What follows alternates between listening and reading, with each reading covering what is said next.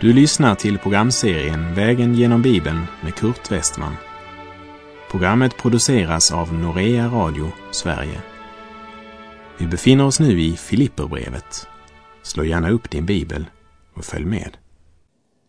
Jag avslutade förra programmet med att det var i lydnad för Faderns vilja som Jesus inte bara antog en tjänares gestalt men också gick smärtornas väg, ödmjukade sig och blev lydig ända till döden, döden på korset.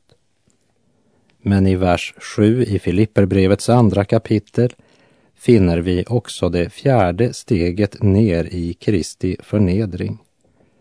Då han blev människa. Det förnedrande är inte att bli människa, för människan skapades till Guds avbild. Men vid syndafallet så gick gudsbilden förlorad och som människa måste Jesus förnedras, lida och dö. Och det uttrycks så här i Andra Korinthierbrevet 5.21. Den som inte visste av synd, honom har Gud i vårt ställe gjort till synd, för att vi i honom skulle stå rättfärdiga inför Gud.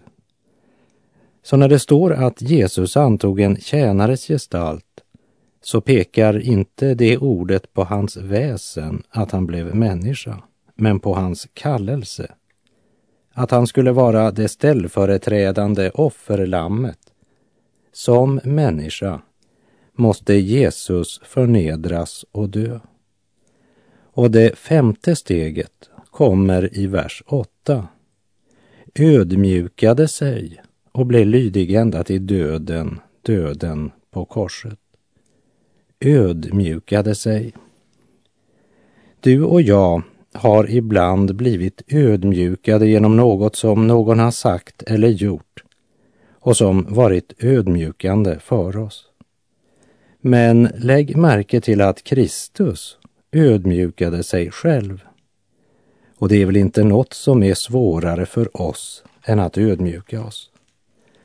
Augustinus han sa, det första i Kristi lära är ödmjukhet. Det andra är ödmjukhet och det tredje är ödmjukhet.